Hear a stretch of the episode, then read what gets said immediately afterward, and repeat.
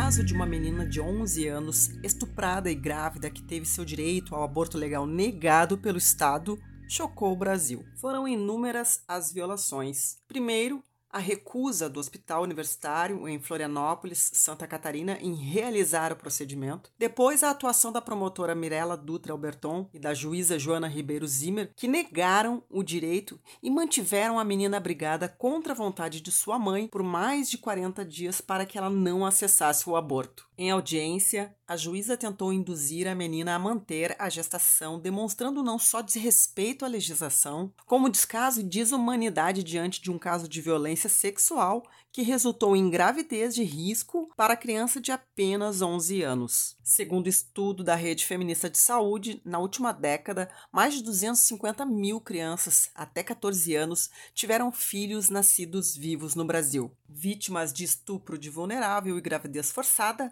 a cada 20 minutos, uma menina se torna mãe no país. Isso ocorre porque muitas vezes a família, os profissionais de saúde, assistentes sociais, conselheiros tutelares e juízes, como no caso de Santa Catarina, não encaminham essas meninas para o serviço de aborto legal. O avanço das gestações em crianças até 14 anos provoca danos graves à sua saúde. Muitas dessas meninas não resistem e acabam morrendo durante a gestação, o parto ou o puerpério.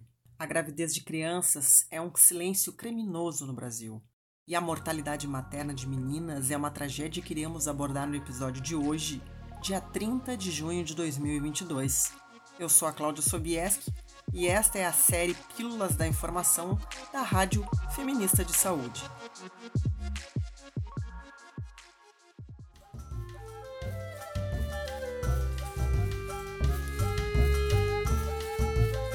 De informação, saúde, direitos e justiça reprodutiva.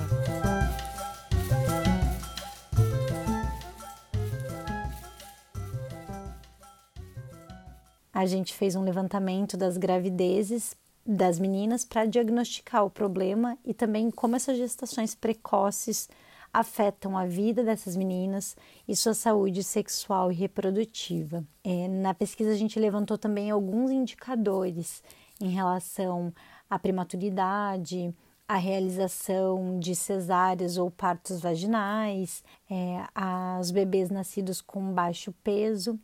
E para todos os indicadores avaliados, comparado com a média das mães de todas as idades, as meninas que foram mãe tiveram os piores indicadores. Então, elas tiveram maior prematuridade fetal, mais cesáreas realizadas, os bebês nascendo com menor peso, maiores taxas de óbito fetal e índices maiores em relação à mortalidade materna. Esta é a Camila Mafioletti da Autoé, bacharel em Direito, mestra em Estudos de Gênero e responsável pela coleta de dados do estudo Estupro Presumido no Brasil, da Rede Feminista de Saúde. Para além da gente pensar na interrupção da infância dessas meninas, que ao terem bebês nessa idade, elas vêm interrompidas na etapa do seu desenvolvimento, que é um direito assegurado pelo Estatuto da Criança e do Adolescente, essas meninas têm maiores chances de morrerem durante o parto, quando comparada com mães em outras idades. A razão da mortalidade materna, que é um indicador usado para identificar as mortes de mulheres por causas relacionadas à gravidez foi de 63 meninas mortas para cada 100 mil nascidos vivos, enquanto para a média de todas as faixas etárias é de 57 é, mulheres mortas a cada 100 mil nascidos vivos, né? Mulheres mortas em decorrência é, da, de complicações da gestação.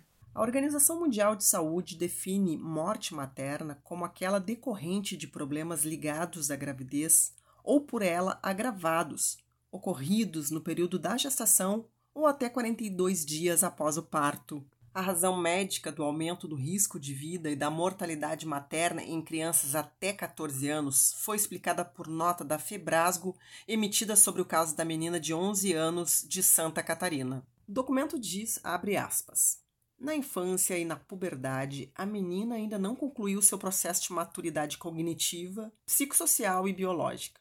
Diante de uma gravidez, essa condição de maturidade biológica traz como consequência uma maior taxa de complicações obstétricas, tais como anemia, pré-eclâmpsia e eclâmpsia, diabetes gestacional, parto prematuro e partos distóxicos. As taxas de mortalidade materna entre as gestantes menores de 14 anos chegam a ser cinco vezes maiores do que entre gestantes entre 20 e 24 anos. Fecha aspas. Esse dado é reiterado pelo levantamento da OMS, como relata a médica de família e comunidade do SUS e integrante do coletivo feminista Sexualidade e Saúde, Luísa Cadioli. A taxa de mortalidade materna nos países em desenvolvimento é mais ou menos 240 mulheres por 100 mil nascidos vivos, enquanto que nos países desenvolvidos esse número cai para 12. Isso de mulheres adultas, né? Em meninas de 10 a 14 anos, esse número é muito maior, nos dois grupos. Então, em países desenvolvidos, esse número é de 20 a cada 100 mil nascidos vivos, ou seja, praticamente o dobro, né, de 12 vai para 20. E em países em desenvolvimento, é, esse número é mais ou menos 550. Então, 550 meninas morrem a cada 100 mil nascidos vivos, também pelas mais diversas causas. E a gente sabe que esse número ele é subdimensionado.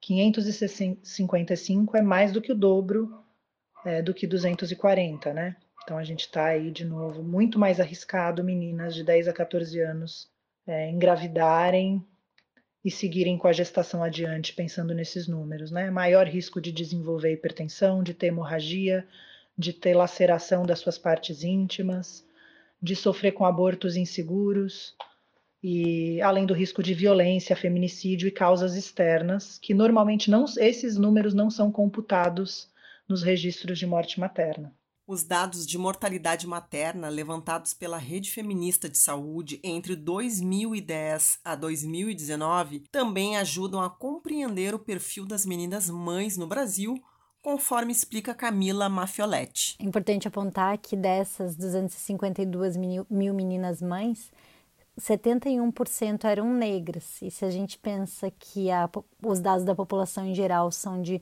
mais ou menos 56% da população negra no Brasil, a gente consegue observar que as meninas negras correm mais risco de serem estupradas e de engravidarem na infância, o que mostra que o preconceito racial expõe as meninas negras, né, pretas e pardas, ao maior risco quando comparada com as meninas brancas.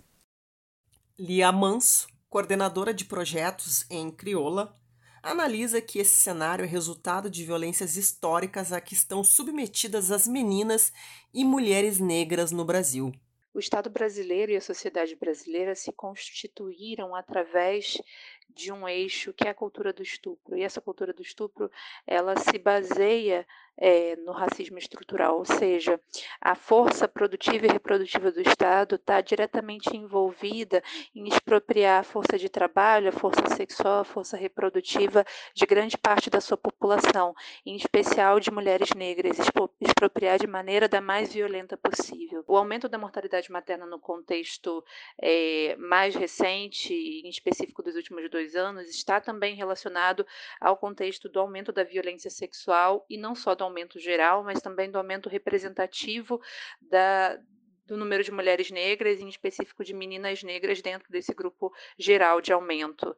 Para Camila Mafioletti, se houve falha em prevenir o estupro, a oferta do aborto legal torna-se um dever do Estado e que pode, inclusive, evitar a morte de meninas menores de 14 anos grávidas. É importante dizer que essas mortes das meninas poderiam ser evitadas os dados que a gente coletou mostram que essas meninas chegaram até o serviço público, elas chegaram até o Estado. Então, a gente já falhou para prevenir esse estupro. Mas quando a gente olha para os dados de mortalidade materna, a gente sabe que as mortes também poderiam ter sido evitadas se, por exemplo, essas meninas tivessem acessado o serviço de abortamento legal, que é disponível para essas gravidezes que resultam do estupro presumido, já que a gente presume estupro né, para as meninas menores de 14 anos no Brasil. Se essa, é, essa gravidez dessas meninas decorre de um estupro presumido, elas poderiam ter acessado esse serviço de abortamento e possivelmente evitado essa mortalidade materna que chegou a acontecer. Já Lia Manso recorda a importância dos investimentos em políticas públicas nessa área que vem sendo tão atacada nos últimos anos. Assim, para enfrentar o contexto de mortalidade materna crescente, que mais que dobrou nos últimos dois anos, e também para enfrentar os índices de violência sexual é, crescentes, é importante aprofundarmos o debate e o investimento em políticas públicas é, afirmativas dentro da área de direitos sexuais e reprodutivos e para realização e promoção de justiça reprodutiva. Quando falamos em aborto, estamos falando em salvar vidas. Enquanto sociedade, precisamos agir para evitar que meninas, especialmente as negras e moradoras das regiões periféricas, percam suas vidas ou suas infâncias em decorrência da violência sexual e de uma gravidez. Precisamos agir para que casos como o da menina de Santa Catarina não continuem acontecendo. Meninas não são mães, gravidez infantil é crime, maternidade forçada é tortura. Para saber mais, acesse os estudos de referência na descrição deste episódio. Para não perder nenhum episódio, segue a gente. Até a próxima! Pílulas de informação,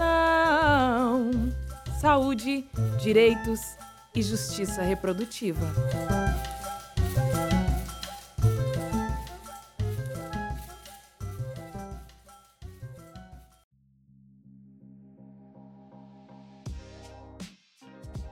Este podcast é uma produção da Rádio Feminista de Saúde, inspirada nos jornais da Rede Feminista de Saúde, cuja primeira edição foi publicada em maio de 1992, há 30 anos. Esta ação tem o apoio institucional do Fundo de População das Nações Unidas no âmbito do segundo edital Nas Trilhas do Cairo. Além do podcast, você pode acessar os jornais digitalizados no site www.redesaude.org.br. Acompanhe também as nossas redes sociais para conhecer as outras ações do projeto. Esse episódio teve pesquisa, produção e roteiro de Morgane Guzo, edição de Poli Policarpo, vinheta de Janine Matias, locução de Cláudia Sobieski, entrevistas com Camila Mafioletti da Autoé, Lia Manso e Luísa Cadioli, apoio e colaboração de Lena Pérez e Vanessa Silva, idealização, Grupo de Comunicação da Rede Feminista de Saúde.